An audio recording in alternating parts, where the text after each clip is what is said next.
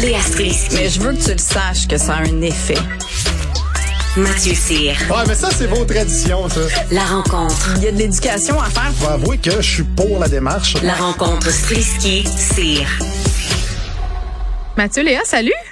Salut. Très, très contente euh, de vous retrouver. Euh, un début d'année, disons, chaotique, ça comme ça.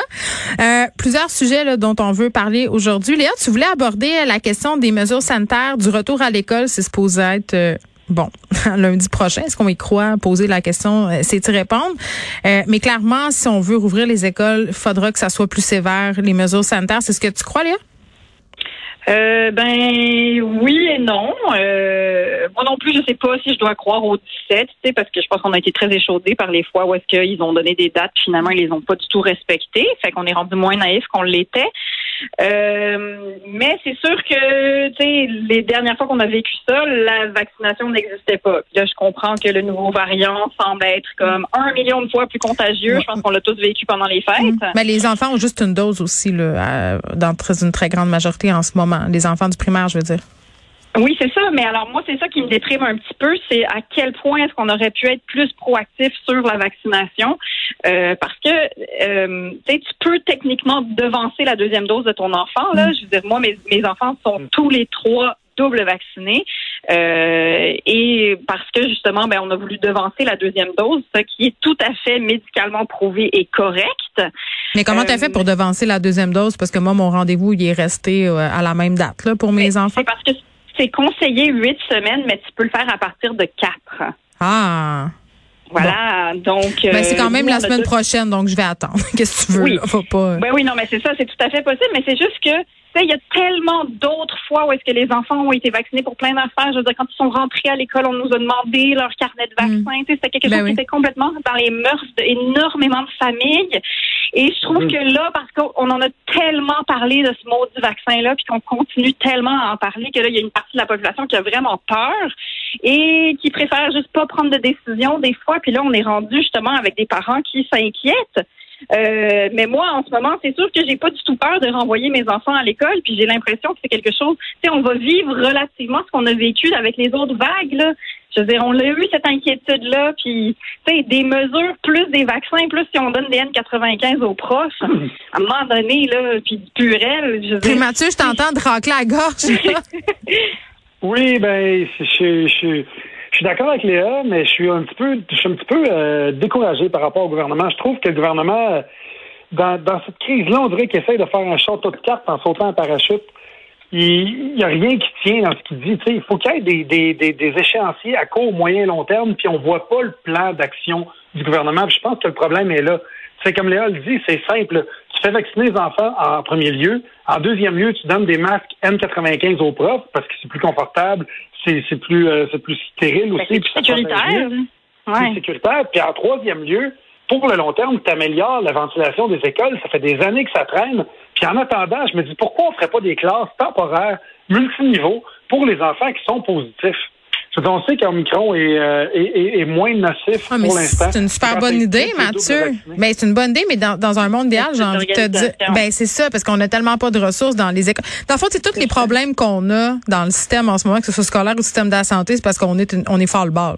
C'est tout s'écroule. Donc, on peut Oui, rien faire parce qu'on. on attend. On, on dirait On qu'on est en train attend. de déménager sans avoir fait nos boîtes. Là, tu sais. on, a, on, on transporte nos lampes puis nos affaires en dessous du bras, puis Ouais. on échappe dans les escaliers. Ouais. Mais Il faudrait, faudrait qu'on aille prévu, il faudrait qu'on prévoie, quitte à, à- à reporter ça d'une semaine, mais qu'on ait un plan de match simple, efficace et applicable. Ouais, ben, demande ça à M. Roberge, là, qui est sorti euh, quand l'école était commencée pour son point de presse. Tu sais, la veille, je Mais- pense. Tu sais, à un moment Mais donné. tu sais, mais tu sais, je, je maintiens, que, en tout cas, moi, je pense que c'est une bonne idée. C'est-à-dire, si tu pèses les pour et les contre, puis les inconvénients, puis les avantages, je veux dire, ouvrir les écoles, ça fait du sens dans énormément de scénarios, là, mine de rien, tu sais.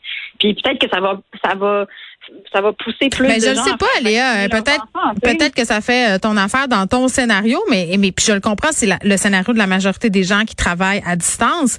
Mais euh, tu sais, par exemple, dans mon scénario, moi, si mes enfants vont à l'école, c'est un risque d'exposition de plus. Nous, on travaille en présentiel. Tu sais, il y a pas de situation parfaite en ce moment. C'est ce que j'essaie de dire là. Euh, mais clairement, que garder les enfants à la maison, ça pourra pas durer très très longtemps. Euh, moi, j'ai essayé de travailler ce matin avec les kids chez nous, les cours. Euh, c'est infaisable. Puis là, c'est ça. bah. Là, Mathieu, c'est ça. Là, j'en venais à toi. T'as un devoir, OK? Tu vas nous aider. Je t'implore, euh, parce que tu nous as parlé à plusieurs reprises que tu avais scolarisé tes enfants à la maison à une certaine époque de ta vie, OK? Oui. Euh, donc, tu connais, tu sais, tu connais la patente. Euh, demain, t'es-tu game de nous revenir avec des trucs un peu qu'on puisse passer au travers? Puis je comprends que peut-être là que quand tu faisais l'école à la maison, tu travaillais pas en même temps, là, mais genre, aide-nous demain. Ça se Ben oui, ben oui, certain, j'en ai une coupe. OK, parce que il y, a y vraiment des parents, dont moi, là, qui sommes dépassés par les événements. Euh, pas qu'on veut pas, pas que c'est impossible, mais c'est quand même compliqué, là, Léa. Je sais pas si tu t'en sors, là, mais moi, je trouve ça quand même intense. Mais peut-être parce que, tu sais, j'avais été en situation de crise de panique perpétuelle pendant la première vague que là, j'étais, oh my God. Alors, ma barre était tellement basse que, Mm. voici, je trouve que ça... Tu sais, je trouve quand même que les profs et les élèves sont mille fois plus rodés. Les profs sont, fois, ben là. oui, oui, oui. Oui. Tu sais, je veux dire, le, le- le fameux logiciel Teams, là, c'est beau. Maintenant, je le connais, je sais où sont les liens pour les Zooms, tout ça. Tu sais, il y, a- y quand même quelque chose qui s'est... Non, mais ça s'est fait vrai. beaucoup plus facilement, là, mine de rien. Et l'école nous a prêté des... euh, des, des tablettes pour les parce qu'on était famille nombreuse là parce que ça, ça, ça a l'air que j'ai une famille nombreuse mais euh, donc c'est ça donc tu sais mine de rien il y a quelque chose qui est plus rodé que je trouve beaucoup plus facile qu'avant là Bon, mais c'est pas ma idéale mais on va les prendre quand même, les conseils de Mathieu Eh oui. demain. Ben oui passe Oui. montagne Mathieu let's go On va t'utiliser. Euh, parlons euh, d'un- d'une sortie qui a beaucoup fait jaser. Hier, là, ça s'est envoyé ça à tour de bras dans mes DM sur les médias sociaux. Euh, député Manitobain euh, qui a fait un tweet. Rendre hommage à, à- je ça se voulait gentil au départ, un genre d'hommage à sa femme. Euh, on la voyait déblayer l'entrée après un chiffre de 12 heures à l'hôpital et les gens, ça les a mis en beau maudit, Mathieu. Ben moi je trouve que c'est d'une hypocrisie euh, qui prouve à quel point on vit dans une société empreinte de misandrie. Euh, parce que euh, c'est comme si le gars devait se sentir coupable de faire ça parce que dans nos têtes de, de, de, Nord-Américains, c'est la job du gars de pelleter, puis c'est la job du gars de sortir les vidanges. Sais-tu Fait qu'il qu'est-ce que je tu dis? Tu vas pas l'aider. C'est- C'est encore. Sais-tu qu'est-ce que je dis? Je dis, Ouais. mon féminisme s'arrête. Là, il faut ouvrir des huîtres et sortir les vidanges. c'est comme... Mais c'est exactement ça. Mais, mais je reste tout seul, fait que j'ai sors mes vidanges, qu'est-ce que tu veux. Mais t'as raison, on- les tâches ménagères, c'est très genré.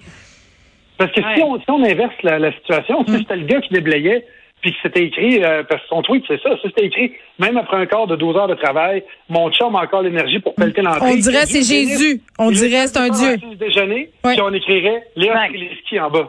Ouais. Hey, je suis sûr que tout le monde serait comme Ah, Léa, t'es chanceuse. Ouais, Ah, on, on dirait c'est Bruce Willis dans Die Hard, c'est un héros. Mais en même temps, c'était, c'était, je, je peux pas m'imaginer ce- cet homme-là écrire ça puis penser deux secondes qu'il allait pas se faire ramasser euh, un coup de pelle d'en Ben, face sans faire de mauvais jeu de mots. Les commentaires, les commentaires étaient quand même vraiment drôles. là. Ben, oui. Dans- mais sauf que je suis complètement d'accord avec Mathieu. C'est-à-dire que moi, mon premier réflexe, là, ça a été de me dire, ça se trouve, cette fille-là, là, quand elle là, c'est son moment à elle. Ça Il y a bien. personne qui Ouais. parle. Je veux dire, elle, elle fait autre chose que s'occuper du monde. C'est une, tâche complètement manuelle, facile à faire. Mm. C'est son moment à elle. Puis là, son mari il connaît sa femme, puis il l'a pris en photo, puis il est comme maudit, je l'aime cette femme-là. Puis c'est vrai que moi, je me suis pas dit maudit est nono, genre va pelleter à sa place. Tu sais, je pense qu'on est rendu ailleurs à un moment donné dans le couple. Là, si ça te tente de pelleter, va pelleter. J'adore pelleter. nous, c'est ma mère. qui Con- pelle. Moi, j'adore Oui, ça.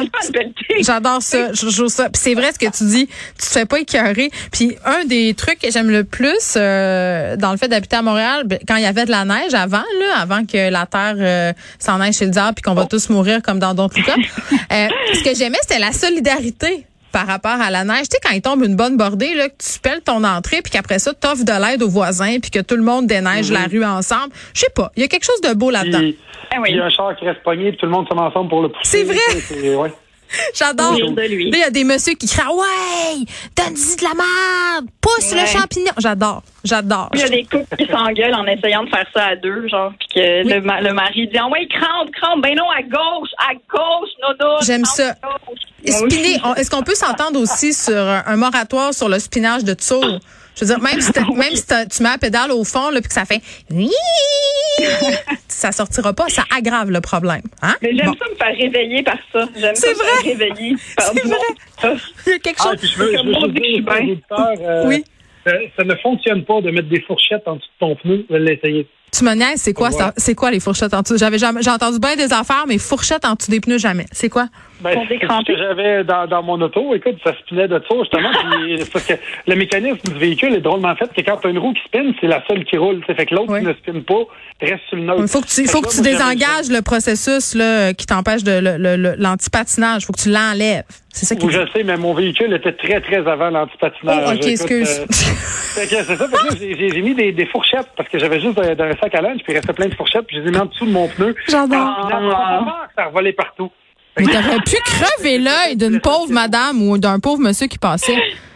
Que tu vois, il va plus nous donner des conseils sur l'école à Ouais. la maison que sur comment sortir un sort de la neige. Pour le pelletage, on va se fier sur euh, Léa. À demain.